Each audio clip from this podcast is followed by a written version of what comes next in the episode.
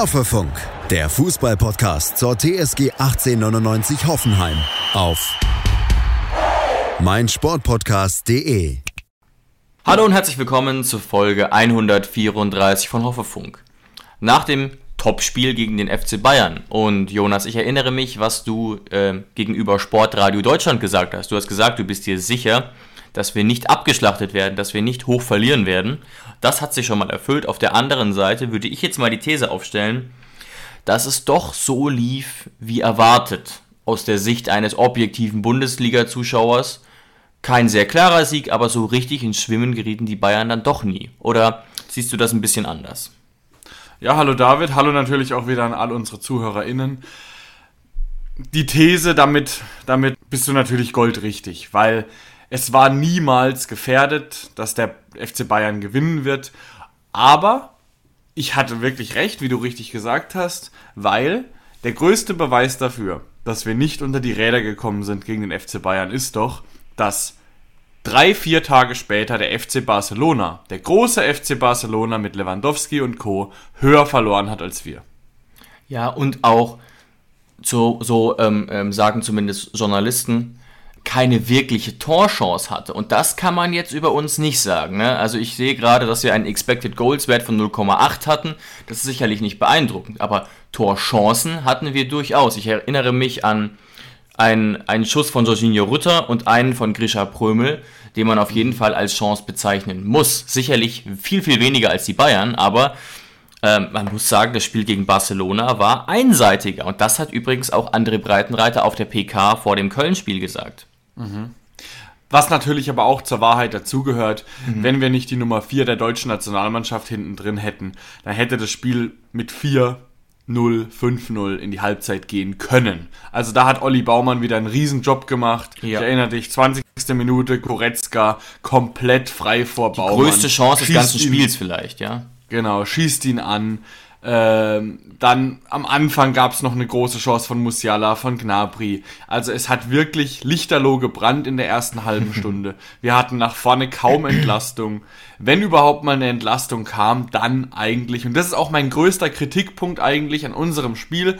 Auch wenn ich vorab ja schon gesagt habe, André Breitenreiter und die Mannschaft kann aus meiner Sicht den Fans gegenüber nicht viel falsch machen bei dem Spiel. Es wird nichts daran ändern, dass wir einen hervorragenden Saisonstart hatten.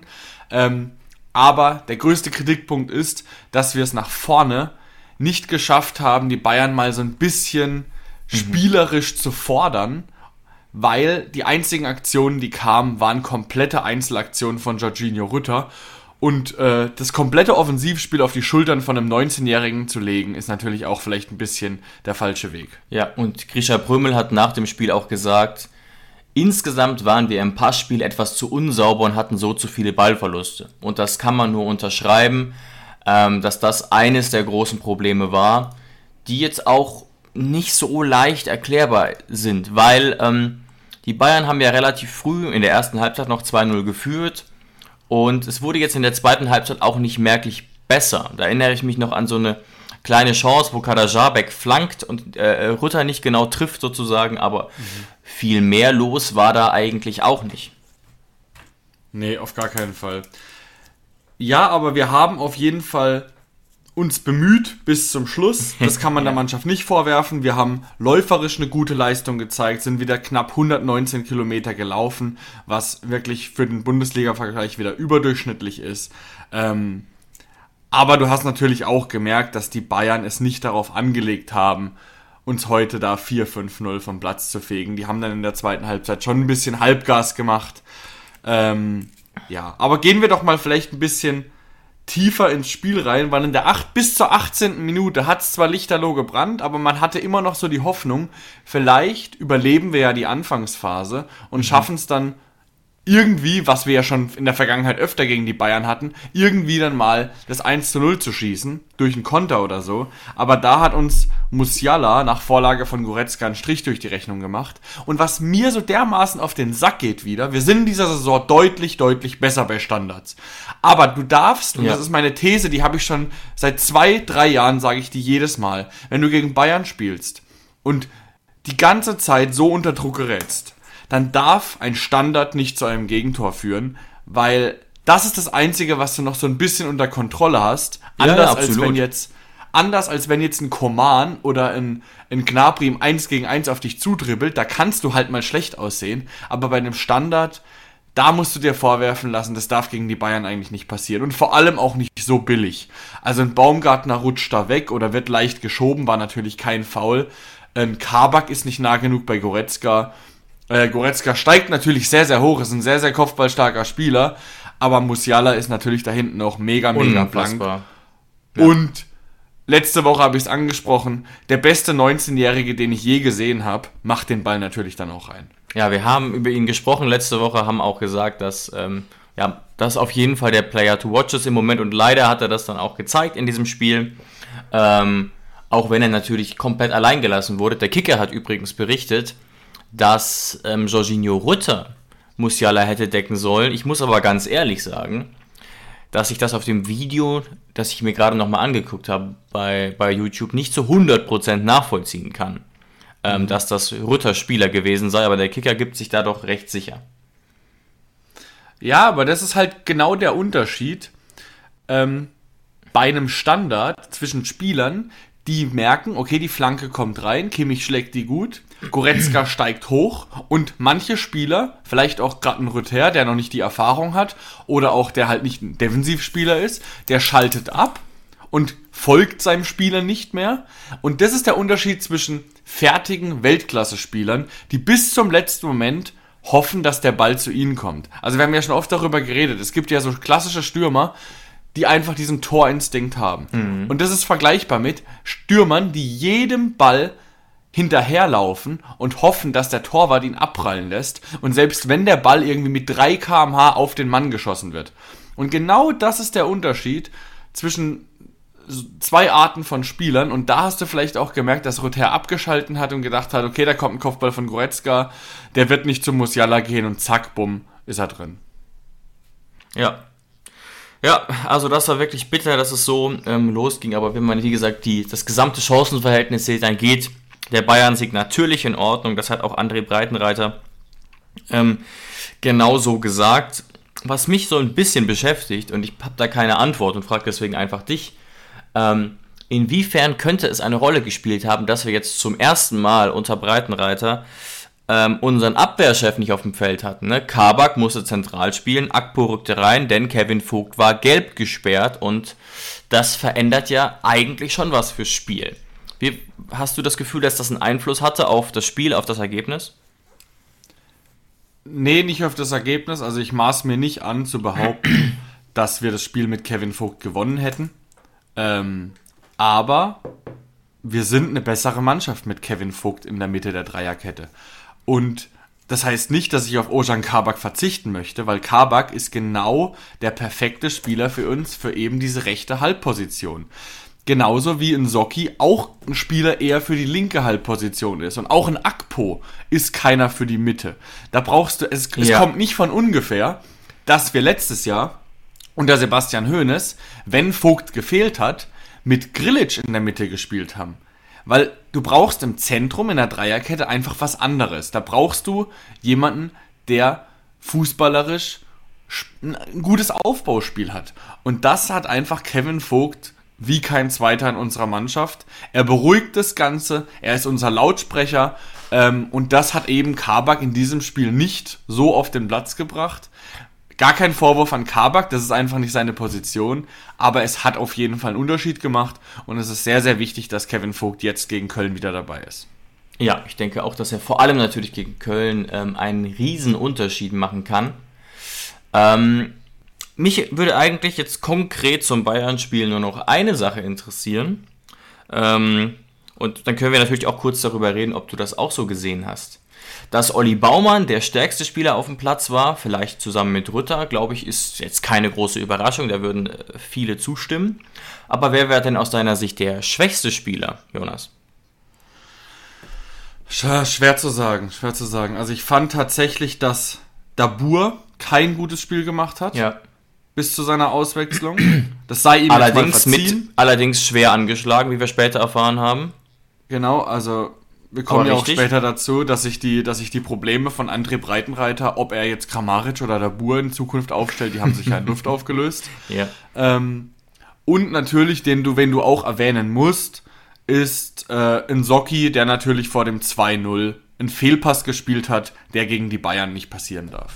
Oh ja, guter Punkt, guter Punkt. Nur, ähm, ich, ich will das gar nicht schon wieder anfangen, aber ne, Ja, ich weiß, was steht kommt. schwarz auf ja, weiß. ich weiß, ich weiß. Angelino war auch wieder nicht der Spieler, der, der gegen Schalke war. Der ich Kicker weiß. sagt, schwächster Spieler auf dem Platz war Angelino mit einer 4,5 und ich habe gerade noch mal geguckt, Notendurchschnitt von 3,9 jetzt in allen Spielen, die er gemacht hat. Und das ist jetzt gar nicht nur, also ich will einfach noch diese Kicker-Meinung mit reinbringen, weil ihr ja auch wisst, dass ich jetzt Angelino generell eher kritisiere, als dass ich ihn lobe, aber ich werde einfach nicht warm mit ihm. Er wird, weil er nicht warm wird in unserem Trikot. Und also, ich, ich, ich, will, ich will diese Debatte nicht nochmal lostreten, aber dass er da dann wieder so mäßig heraussticht, finde ich schon schade. Ich erinnere mich an eine Situation, die will ich ihm gar nicht massiv vorwerfen, aber die zeigt auch ein bisschen sein Problem. Da lässt er sich von Gnabry dermaßen vernaschen. Natürlich mit Tempo, aber auch völlig auf dem falschen Fuß erwischt. Und ähm, offensiv hat er mal wieder mm, keinerlei Rolle gespielt. Er hat jetzt dieses tolle Tor geschossen, was ihm vielleicht ein bisschen Auftrieb gegeben hat, aber ähm, unsere eigentlich starken Flügel, auch Skoff, eher, eher, ähm, ähm, eher blass, haben gar nichts bewirkt gegen die Bayern, die ja sehr, sehr hoch stehen und ja, also ich persönlich stelle mir einfach nur nochmal die Frage, kannst du so ein Angelino dann wieder mit einem Startelf-Einsatz gegen Köln belohnen, aber ist nicht unser Business, aber ja, es, es, es, macht, mir, es macht mir schon äh, äh, zu denken sozusagen. Ja, es ist eine schwierige Situation, weil klar, wir haben jetzt gehofft, dass nach dem Schalke-Spiel Angelino angekommen ist. Jetzt kommt natürlich direkt danach das Bayern-Spiel. Also ich würde mal sagen, vom einen Extrem, von einer Mannschaft, die Ja, keine. Gegenwehr Sicher. gezeigt hat, zum anderen Extrem. Also da wäre es vielleicht für Angelino besser gewesen, es wäre so ein Mittelding gekommen. Ähm, aber, und da erkenne ich auch Parallelen zu David Raum. Angelinos Stärke ist genauso wie Davids Raum Stärke die Offensive. Weil ich kann mich auch noch an die Szene erinnern mit Gnabry. Da steht Gnabry, macht einen Wackler und ist mit einem Antritt vorbei. Und ich sag's dir so, wie es ist, David. Gnabry ist im internationalen Vergleich für einen Flügelstürmer noch relativ langsam. Versteh mich nicht falsch, Gnabry ist schnell. Aber im Vergleich zu einem Coman, im Vergleich zu einem Manet, im Vergleich zu einem Sané, ist ein Gnabry äußerst langsam. Im Antritt und in der Spitzengeschwindigkeit. Das belegen alle Zahlen. Und- und ja. trotzdem hat es beispielsweise ein Akpoguma schon geschafft, einen Coman 90 Minuten auszuschalten. Ähm, und es ist einfach so, Angelinos Stärke ist nicht die Defensive und dann musst du dir natürlich schon überlegen, wenn du als Trainer schon die Möglichkeit hast, dass du drei Spitzenaußenverteidiger hast mit Kadajabek, Sko und mit Angelino, ob du dann wirklich sagst zukünftig, Angelino ist ein offensiver Mann, den kannst du gegen Köln bringen, aber gegen Bayern, Dortmund, Leverkusen, Leipzig, wo über die Flügel eben enormes Tempo kommt, da vielleicht eher mit einem Sko und mit einem Kadajabek. Ja, also man muss natürlich auch sehen, dann können wir das gerne abhaken, dass Kadajabek in dieser Saison bisher nicht, auch nicht besonders auf sich aufmerksam macht. Aber ähm, was, wo- worauf ich mich auf jeden Fall festlegen würde, ist, dass Kadajabek von den drei Kandidaten der stabilste und konstanteste defensiv ist. Das hat er jetzt über Jahre gespielt. Er ist da jetzt auch nicht Weltklasse, aber er ist da am stabilsten. Und Ne, also auch nochmal, wenn man diese Statistik anführen will, auch was die Noten angeht, ähm, liegt er deutlich vor einem Angelino. Dass sich Skoda reingekämpft hat in die Startelf, kann, glaube ich, jeder problemlos nachvollziehen. Aber ich bin sehr gespannt und ja, hatte das ja damals vor Dortmund auch gesagt. Ich bin mir nicht sicher, ob das jetzt zu 100% die richtige Entscheidung war. Aber natürlich hat dieses eine Puzzleteil nicht zur Niederlage geführt. Da führte viel mehr dazu und Bayern hat ja wirklich Chancen noch und nöcher äh, provozi- äh, produziert, gerade in der ersten Halbzeit. Gibt mir nur zu denken, weil wir jetzt ja hofften, dass Angelino jetzt angekommen ist. Ja, ich kann es verstehen, aber du darfst nicht vergessen, Kadajabek ist auch natürlich der Einzige, der von den dreien überhaupt in Frage kommen würde, mal in der Innenverteidigung auszuhelfen. Weil, klar, Kadajabek ist mit Abstand der stabilste defensiv, ist mit Abstand defensiv der Kopfballstärkste, Ja. aber, Und das gehört natürlich genauso dazu wie das Defensive. Kadajabek ist von den drei auch der schwächste offensiv. Und deswegen sage ich Momentan. Ja, Momentan. Also ich wäre. Ja, ja, ich weiß, Kadajabek hatte schon gute Zeiten, wo er auch viele Vorlagen gemacht hat, viel geflankt hat, viel auf die Grundlinie gelaufen ist. Mhm. Aber trotz allem, auch in guten Phasen, von den dreien ist, das merkst du bei dem kompletten Bewegungsablauf. Das ist gar kein Vorwurf, weil Kadajabek einfach ein anderer Spielertyp ist, eine andere mhm. Rolle. Kadajabek ist von den drei auf jeden Fall der technisch limitierteste Fußballer und ist einfach im Abschluss was, äh, was offensive Läufe angeht, der Schwächste. Das ist einfach ganz ja. klar. Aber deswegen ist es natürlich eben so wichtig, deine Spielertypen auf den Gegner anzupassen und nicht einfach zu sagen, Angelino hat jetzt Schalke zerrannt, also wird er das auch gegen Bayern tun. Lediglich das hoffe ich mir vielleicht für die Zukunft.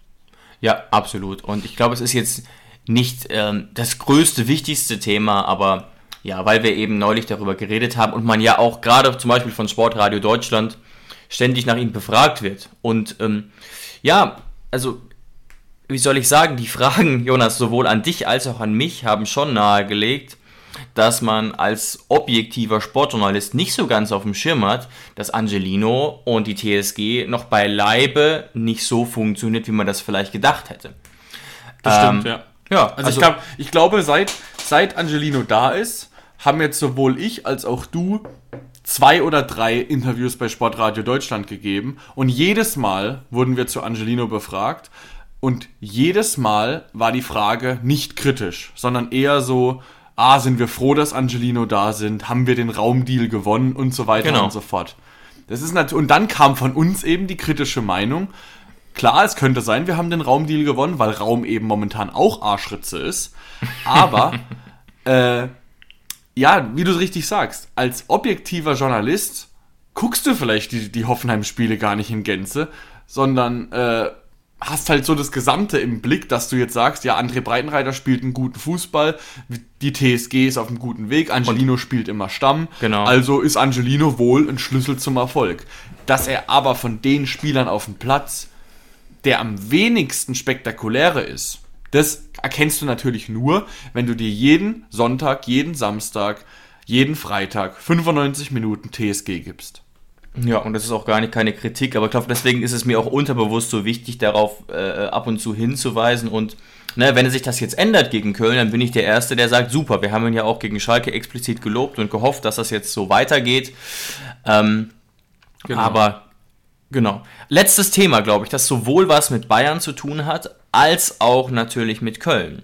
Mhm. Ähm, Munas Dabur ist, ich habe es ganz kurz erwähnt, angeschlagen in das Spiel gegangen. Kurioserweise kam die Schulterverletzung ursprünglich von einem Fallrückzieher im Training. Und dann ist er noch. Ah, okay, das habe ich noch gar nicht gelesen. Ich dachte, es ist wirklich das, die Situation gewesen, wo er weggerutscht ist und so unglücklich sich abgestützt hat. Ja, das war das zweite oder dritte Mal. Er meinte, er ist jetzt in den letzten zwei Wochen dreimal unglücklich auf die Schulter gefallen und jetzt ist halt wirklich, ähm, ja, jetzt ist wirklich Kacke. Mhm. Und man rechnet mit einer Ausfallzeit bis Januar tatsächlich was ja, insofern gut ist, dass es sein kann, dass er nur vier Spiele verpasst, wegen uns der tollen WM im Winter. Ähm, aber es ist natürlich trotzdem sehr, sehr bitter, weil wir ja wissen, dass auch Ilas noch länger ausfallen wird. Auch bei ihm hat sich Breitenreiter zur Aussage hinreißen lassen, dass es da Richtung Januar wieder funktionieren könnte. Aber jetzt fehlt uns erstmal unser Top-Torschütze mit vier Toren und das ist jetzt im ersten Moment natürlich kein Riesenproblem, weil wir können ja offensiv einfach starten mit Rutter, Kramer, Baumi. Aber wo sind die Alternativen? Dann hast du nur noch einen JBL auf der Bank und das ist natürlich jetzt durchaus suboptimal. Ja, in jedem Fall. Während du geredet hast, habe ich gerade kurz gegoogelt, hat mich gerade nur persönlich interessiert, ob er jetzt für die WM ausfällt. Aber das ist nicht so, Israel ist gar nicht qualifiziert. Ja, ja, klar. Israel ist da ähm, auch bei der EM ja meistens nicht dabei, wo sie ja auch ähm, spielen dürften. Ja, und ich lese gerade auch, wen das interessiert, der kann ja auch mal kurz Israel WM 2022 googeln. Da gibt es wohl auch extreme politische Auseinandersetzungen zwischen Israel und Katar, wodurch das vielleicht eh nicht das Beste gewesen wäre, wenn die da hingefahren wären. Aber ja, das sollten, ja, das ist ein anderes Thema. Ja, aber wo du auf jeden Fall recht hast, ist, dass jetzt zusammen mit Bebu die die Bank offensiv halt immer schwächer und schwächer wird. Ja. Und unsere, unsere Offensive stellt sich eigentlich für nächstes Mal komplett von alleine auf. Es wird alles so bleiben und Kramaric rückt, äh, rückt wieder rein für Dabur. Äh, bisschen scherzhaft könnte man sagen, Andre Breitenreiter könnte ja jetzt eigentlich erleichtert sein, dass er diese schwere Entscheidung nicht mehr treffen muss. Ja, sicherlich, aber ne, also ein, ein JBL dann für einen Kramer zu bringen, ist schon was anderes. Das sind schon auch wieder da unterschiedliche Spielertypen. JBL spielt eigentlich fast nie übers Zentrum und das sehe ich durchaus als Problem und das hat auch Breitenreiter angedeutet, dass man jetzt zumindest überlegt, im Winter vielleicht personell da was zu tun. Weil, wie gesagt, vor Januar werden Bebu und Dabur nicht spielen können. Und klar, es geht nur noch um vier Spiele jetzt, aber die Frage ist eben auch, sind die dann sofort im Januar wieder einsatzfähig oder nicht, oder dauert das eine Zeit? Das wissen wir nicht. Mhm. Und dann sieht man mal, ne, wie schnell so eine große, vermeintlich große Offensive für eine Mannschaft, die nicht international spielt, ähm, zusammenschrumpfen kann. Und da habe ich mir gerade die Frage gestellt, ob es jetzt nicht fast wieder die Zeit für Sagis Adamian wäre, der ja bei Köln diese Joker-Rolle bekleidet und der jetzt wahrscheinlich sogar auf Einsatzzeiten kommen würde, wenn er noch da wäre. Ja, er würde jetzt zumindest die Rolle des 20 Jokers. oder 5, ja. 15 Minuten Mannes übernehmen. Wo, wo ein Sagis natürlich in der Vergangenheit auch gezeigt hat, dass er da genauso gefährlich sein kann wie ein Dabur in den letzten Wochen. Ja, auf jeden Fall extrem, extrem bitter für uns. Ich bin mir sicher, so wie ein Dabur momentan drauf ist, ähm, in den nächsten vier Spielen kostet es uns mit Sicherheit zwei bis drei Tore. Ähm, und ist natürlich ärgerlich, dass jetzt dann vielleicht mal Kramaric tore technisch ein bisschen aufwachen muss. Aber das kann natürlich passieren, ne? Also das ist jetzt überhaupt nicht. Äh sicher, dass ähm, die Dabur-Tore uns am Ende fehlen, weil die ja auch jemand anderes erzielen könnte. Das müssen wir gucken, aber exakt, exakt. Ähm, es ist wirklich sehr wichtig, jemanden einwechseln zu können. Auch Kramer hat sogar nach seiner Einwechslung in der 61. noch ein, zwei kleinere Aktionen ähm, bringen können, die im Vergleich zum Rest äh, gar, nicht, gar nicht verkehrt waren. Also, wie gesagt, Offensive stellt sich von selbst auf. Und damit sind wir eigentlich jetzt beim Spiel gegen Köln am Sonntagabend, morgen Abend 19.30 Uhr und das passt so insofern ganz gut, dass die Kölner noch deutlich größere Personalsorgen haben als wir. Na, insgesamt hält sich das ja bei uns immer noch im Rahmen, gerade wenn wir die letzten zwei Jahre berücksichtigen. Aber bei Köln drohen folgende Spieler auszufallen. Wie gesagt, Betonung auf drohen, aber es ist wirklich absurd. Hector, Pedersen, Chabot, Uth, Anderson, Lemperle, Skiri und Meiner. All die drohen auszufallen. Natürlich könnten einzelne von denen leicht angeschlagen oder ohne Training mit dabei sein gegen uns. Aber das ist schon sicherlich ein Problem für eine Kölner Mannschaft, die ja mhm. durchaus nicht mehr finanzielle Mittel zur Verfügung hat als wir selbst. Gegen Slowako ähm, am Donnerstag spielten zum Beispiel im Sturm Dietz und Adamian. Ja. Also mit deiner Aufzählung hast du gerade, wenn, sagen wir mal, wir gehen mal davon aus, was nicht wahrscheinlich ist, aber dass alle, die du gerade aufgezählt hast, ausfallen werden, dann hast du gerade locker 35 bis 40 Millionen von dem Gesamtkader von 90 Millionen weggenommen. Richtig. Und dann wird es natürlich schon ganz schön eng. Dann ist Köln vielleicht eher ähm, auf Bochum-Niveau mit diesem Kader. Und auch generell muss ich dir wirklich sagen. Also ich habe größten Respekt dafür, wie Köln das dieses Jahr macht, auch wenn Köln für mich persönlich kein sympathischer Verein ist. Und Baumgart macht das Ganze auch nicht wirklich besser. Haben wir uns auch schon öfter darüber unterhalten, ja. ähm, dass es bestimmt in dieser Köln-Bubble ganz geil ist, da so einen Brüllaffen außen stehen zu haben. Aber auf Außenstehende wirkt das jetzt nicht so sympathisch, auf mich zumindest. Ähm, aber es, ich habe natürlich schon großen Respekt davor, wie Köln die letzten Jahre oder vor allem das letzte Jahr äh, gespielt hat, dass sie es nach Europa geschafft haben, ja, dass sicher. sie jetzt auch auf einem halbwegs guten Niveau in der Europa League unterwegs sind. Ne, in der Conference League sind sie unterwegs. Jo. Conference League. Genau. Sind jetzt Dritter, könnten mit dem letzten Spiel gegen Nizza sichern, aber Nizza ist halt der stärkste Gegner. Das heißt, da könnte es zu Ende sein. Ähm, ist jetzt aber bestimmt auch kein Beinbruch für die Kölner. Und trotzdem, trotz dieser Doppelbelastung oder sogar Dreifachbelastung mit dem Pokal am Anfang, schafft es Köln trotz des schlechten Kaders, meiner Meinung nach, trotzdem Zehnter zu sein. Und das ist ein großer, großer Erfolg. Vor allem nach dem Abgang von einem 15 20 Tore Mann wie Anthony Modest, was meiner Meinung nach überhaupt nicht adäquat ersetzt wurde. Richtig. Weil ein Dietz da vorne drin oder ein Tigges, die haben jetzt schon ihre Tore gemacht, die spielen besser, als ich jemals mir zu träumen gedacht hätte. Aber da kam ich schon ganz schön ins Lachen am Anfang der Saison. Absolut. Mini-Korrektur, äh, Köln ist Elfter, spielt aber keine so große Rolle, punktgleich mit Gladbach, Leipzig. Okay. Ähm, aber ich habe gerade nochmal parallel nachgerechnet, Jonas, weil ich ja solche Statistiken immer sehr, sehr spannend finde. Der Kader von Köln ist 91 Millionen Euro wert und fast 40 Millionen Euro drohen auszufallen gegen uns. Und ich habe sogar noch einen Namen vergessen, vielleicht weil ich ihn nicht aussprechen konnte, und zwar Dejan Lubicic, defensiver Mittelfeldspieler, ähm, der auch ausfallen wird. Und das ist natürlich schon eine heftige Bilanz, wo ähm, viele Seiten Alarm schlagen. Natürlich kriegt Köln problemlos eine Mannschaft zusammen, so ist es nicht. Aber ähm, die Alternativen von der Bank fehlen natürlich völlig und das bei einer Mannschaft, die durchaus etwas müde sein dürfte. Ja, auf jeden Fall. Und mit Skiri in 13 Millionen, dann Ljubicic in knapper 9 Millionen Mann. Also Hector hast du ja auch noch vorgelesen, ist ja natürlich auch noch als Kapitän einer der wichtigsten Spieler. Also das ist schon vergleichbar, wenn bei uns äh, Kramaric, Baumgartner, Geiger und vielleicht noch ein Kevin Vogt gleichzeitig ausfallen. Das hätten wir, würden wir auch nicht so ohne weiteres kompensieren. Aber worauf wir jetzt vielleicht noch mal ein bisschen weg vom Sportlichen zu sprechen kommen müssen, Ja. ist, es gab ja Donnerstagabend dieses Spiel in Tschechien, wo nach sieben Minuten abgebrochen werden musste aufgrund zu großen Nebels. Jetzt wurde Freitagmittag das Spiel nachgeholt und die meisten von euch werden es gelesen haben. Steffen Baumgart hat dann direkt gesagt, er würde Nee, es Donnerstag. Do genau, Donnerstag war das Spiel und Freitag wurde es nachgeholt. Ach so, ja, richtig, genau, genau, ja, Genau. ja, genau. Freitagmittag wurde es nachgeholt ähm, und dann hat Steffen Baumgart direkt gesagt, er würde sich jetzt wünschen, auch wenn natürlich das Spiel Köln-Hoffenheim generell das letzte an dem Spieltag ist, dass ähm, das Spiel verlegt werden würde.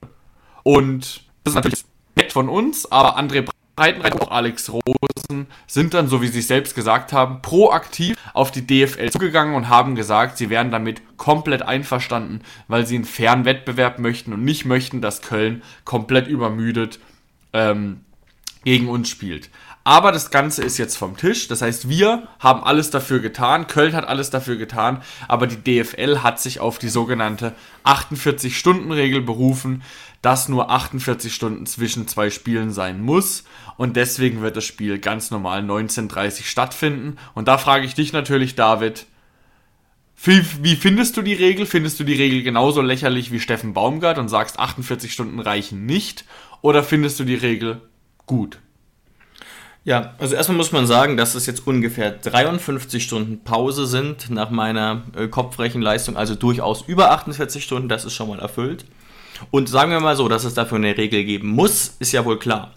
Und Genau. auf der anderen Seite ist ja auch klar, dass man jetzt nicht 24 Stunden danach wieder spielen kann. Ich habe aber ein bisschen so rumgegoogelt, recherchiert und weiß zum Beispiel von anderen Sportarten. Und ich rede jetzt nicht von Sportarten, die konditionell ganz anders veranlagt sind, wie vielleicht Tennis oder Tischtennis, sondern von Sportarten wie Handball. Dass es da gang und gäbe ist, innerhalb von 48 Stunden zwei Spiele zu machen. Und zwar nicht, wie gesagt, als Notfallplan, sondern gang und gäbe. Und Das beste Beispiel, da, da das beste Beispiel ist die NBA. ja, Ist natürlich auch schwer zu vergleichen, weil es eine andere Belastung ist, weil die Spieler auch rein und raus ge- ausgewechselt werden dürfen. Aber eine, eine normale Saison in der NBA Ja, hat richtig. 82 Spiele und zwar vor den Playoffs. Und jetzt kannst du dir mal ausrechnen, wie oft die spielen. Die spielen alle zwei, drei Tage an unterschiedlichen Orten in der ganzen USA. Ähm, um überhaupt diese 82 Spiele gewährleisten zu können. Und danach geht in der, bei den Playoffs die Best of Seven Reihe los. Also wo du sieben Spiele im schlimmsten Fall gegen eine Mannschaft spielen musst. Ähm, und also, sagen wir es mal so, es ist Gemotze auf sehr hohem Niveau, auch wenn ich es teilweise nachvollziehen kann. Aber als Ausnahme, es ist ja jetzt nicht die Regel, dass Köln das ständig machen müsste, sondern es ist jetzt halt passiert aufgrund des Nebels, da kann niemand was dafür. Ähm, Und ja, deswegen sage ich schon, es ist Gemotze auf sehr hohem Niveau, aber natürlich auch zum Teil nachvollziehbar.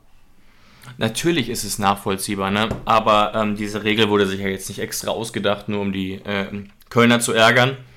Und du sprichst es an, ne? In, im Basketball und Handball ist es gang und gäbe und jetzt passiert das halt mal im Fußball, ja, weil es offenbar nicht anders geht. Und da spielen ja ganz viele Faktoren eine Rolle, die man auf dem Schirm haben muss. Dass 50.000 Leute bereits Tickets haben, sowohl aus Hoffenheim als auch natürlich Kölner. Dass das alles ein Security-Konzept hat und gibt, wo äh, zahlreiche Ordner und so weiter vor Ort sind und man das jetzt nicht so ohne weiteres einfach auf Montag 20 Uhr verlegen kann oder will. Ähm, und das klingt jetzt sehr hart, aber ich würde es auch nicht verlegen. Ne, diese Regel gibt es und ein Faktor kommt aus meiner Sicht noch so ein bisschen hinzu. Das Spiel ist jetzt nicht ähm, im Norden Estlands, was glaube ich so fast die weitestmögliche Distanz wäre. Es ist immerhin noch in Tschechien. Jetzt nicht direkt an der Grenze, aber immerhin noch in, in Tschechien, äh, in einem Nachbarland von uns. Die Reise ist jetzt nicht super strapaziös, jetzt nicht super lang. Und vor diesem Hintergrund, wenn ich es auch gerade vergleiche mit den Reisen in der NBA oder so, finde ich es völlig in Ordnung, dass das Spiel stattfindet. Ähm, dass sich Baumgart aber ärgert, ist ja total klar. Ne? Also ich, ich glaube schon, dass wir uns auch ärgern würden, aber ich behaupte trotzdem mal, dass wir reflektiert genug wären, um zu sehen, okay, 48 Stunden sind halt einfach doch Pause. Ich glaube, bei Köln ist einfach dieses große Problem, dass ja Baumgart auch weiß, wer alles auszufallen droht. Und da könnte Genau, ein jede Tag viel Stunde, bringen. jede Stunde kann natürlich Baumgart einen Spieler zurückbringen. Bringen. Ja, weil Also manche sind tatsächlich, manche, die ich genannt habe, wie zum Beispiel Hector, sind tatsächlich nur angeschlagen. Oder Sk- Skiri. Das könnte ganz knapp reichen oder es könnte ganz knapp nicht reichen. Genau, das ist wie wenn du als Schüler eine Klassenarbeit zurückbekommst und du entdeckst irgendeinen Fehler, wo du dir nicht ganz sicher bist, dann versuchst du es ja auch, weil du hast ja nichts zu verlieren. Also natürlich versuchst du es. Und ja, klar, dass, dass äh, Köln auch noch von uns, von unserer Seite so bestärkt wurde, ist nicht selbstverständlich. Ähm, aber das lässt uns natürlich, jetzt muss man schon sagen, wir haben weiterhin den Vorteil, dass Köln müder ist als wir. Wir haben trotzdem alles dafür gemacht.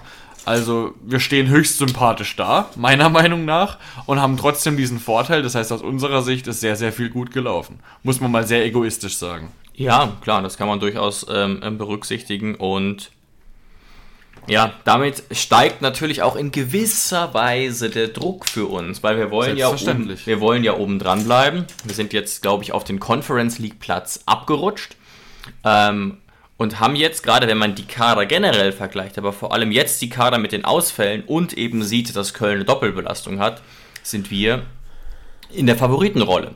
Zu dieser Aussage lässt sich natürlich keiner hinreißen, aber so ist es schlicht und einfach. Ähm, Ja, und ich lasse mich zu der Aussage auch hinreißen. ja, klar.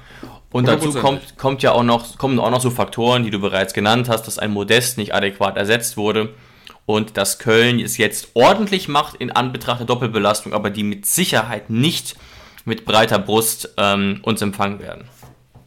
Ja. David, und ich würde sagen, zu dem Köln-Spiel haben wir ansonsten eigentlich nichts weiteres zu sagen. Wir haben gesagt, wer fällt bei uns aus, wer fällt bei Köln aus, was sind die Grundvoraussetzungen, was erwarten wir und ich erwarte gegen Köln drei Punkte, weil gegen Köln in Köln haben wir schon oft sehr gute Spiele gezeigt. Ähm, und deswegen die Vorzeichen sehen gut aus und ich erwarte, dass wir am Sonntag um etwa 22 Uhr 20 Punkte auf dem Konto haben. Ja, das wäre wirklich top und dann würden wir mit Sicherheit wieder ein, zwei Plätze klettern. So, da, da, darauf würde ich mich festlegen. Ähm, Jonas, wenn du jetzt nichts mehr zum Köln-Spiel zu sagen hättest, hätte ich noch zwei ähm, Infos zum Schluss kurz. Gerne. Und zwar zum einen eine kleine Empfehlung auf dem YouTube-Kanal der TSG Hoffenheim. Das Video heißt Noch näher geht nicht und da nimmt uns ähm, Nils von der Social Media Abteilung mit hinter die Kulissen. Also mit und sagt so ein bisschen, wie so ein Spieltag abläuft, auch mit Blicke in die Kabine so ein bisschen. Und ich finde das immer ganz nett. So ein kleiner Stadion-Vlog, aber eben aus professioneller Sicht. Gerne mal angucken. Ich hatte wirklich Spaß. Ah, und zweite Empfehlung, bevor ich es vergesse, stimmt, es gibt ein sehr witziges ähm, Autoquiz, ich weiß gar nicht genau, wie das Video heißt, auch auf dem Kanal der TSG Hoffenheim zwischen Benny Hübner und Kevin Vogt, was durchaus auch sehr unterhaltsam ist und wo man auch merkt, wie lange die sich kennen und dass die auch privat ab und zu mal was miteinander machen. Und ganz zum Schluss ähm, eine positive Info vielleicht für alle. Manche haben es bestimmt schon mitbekommen. Ermin Bicacic hat gestern sein Comeback gefeiert. Und zwar richtig. Nicht für drei Minuten eingewechselt, sondern hat bei der U23 45 Minuten gespielt. Ähm, die zweite Mannschaft hat 4-1 gegen Freiburg dabei gewonnen. Und ähm, der Test ist erstmal positiv gelaufen. Was äh, eine sehr, sehr positive Nachricht ist, denke ich, für alle TSG-Fans. Sehr schöne Nachrichten zum Schluss. Vielen Dank für den Newsflash. Und damit verabschieden wir euch und wünschen euch viel, viel Spaß beim Fußballschauen. Sonntag 19.30 Uhr auf The Zone. Ciao, ciao, macht's gut. Ciao.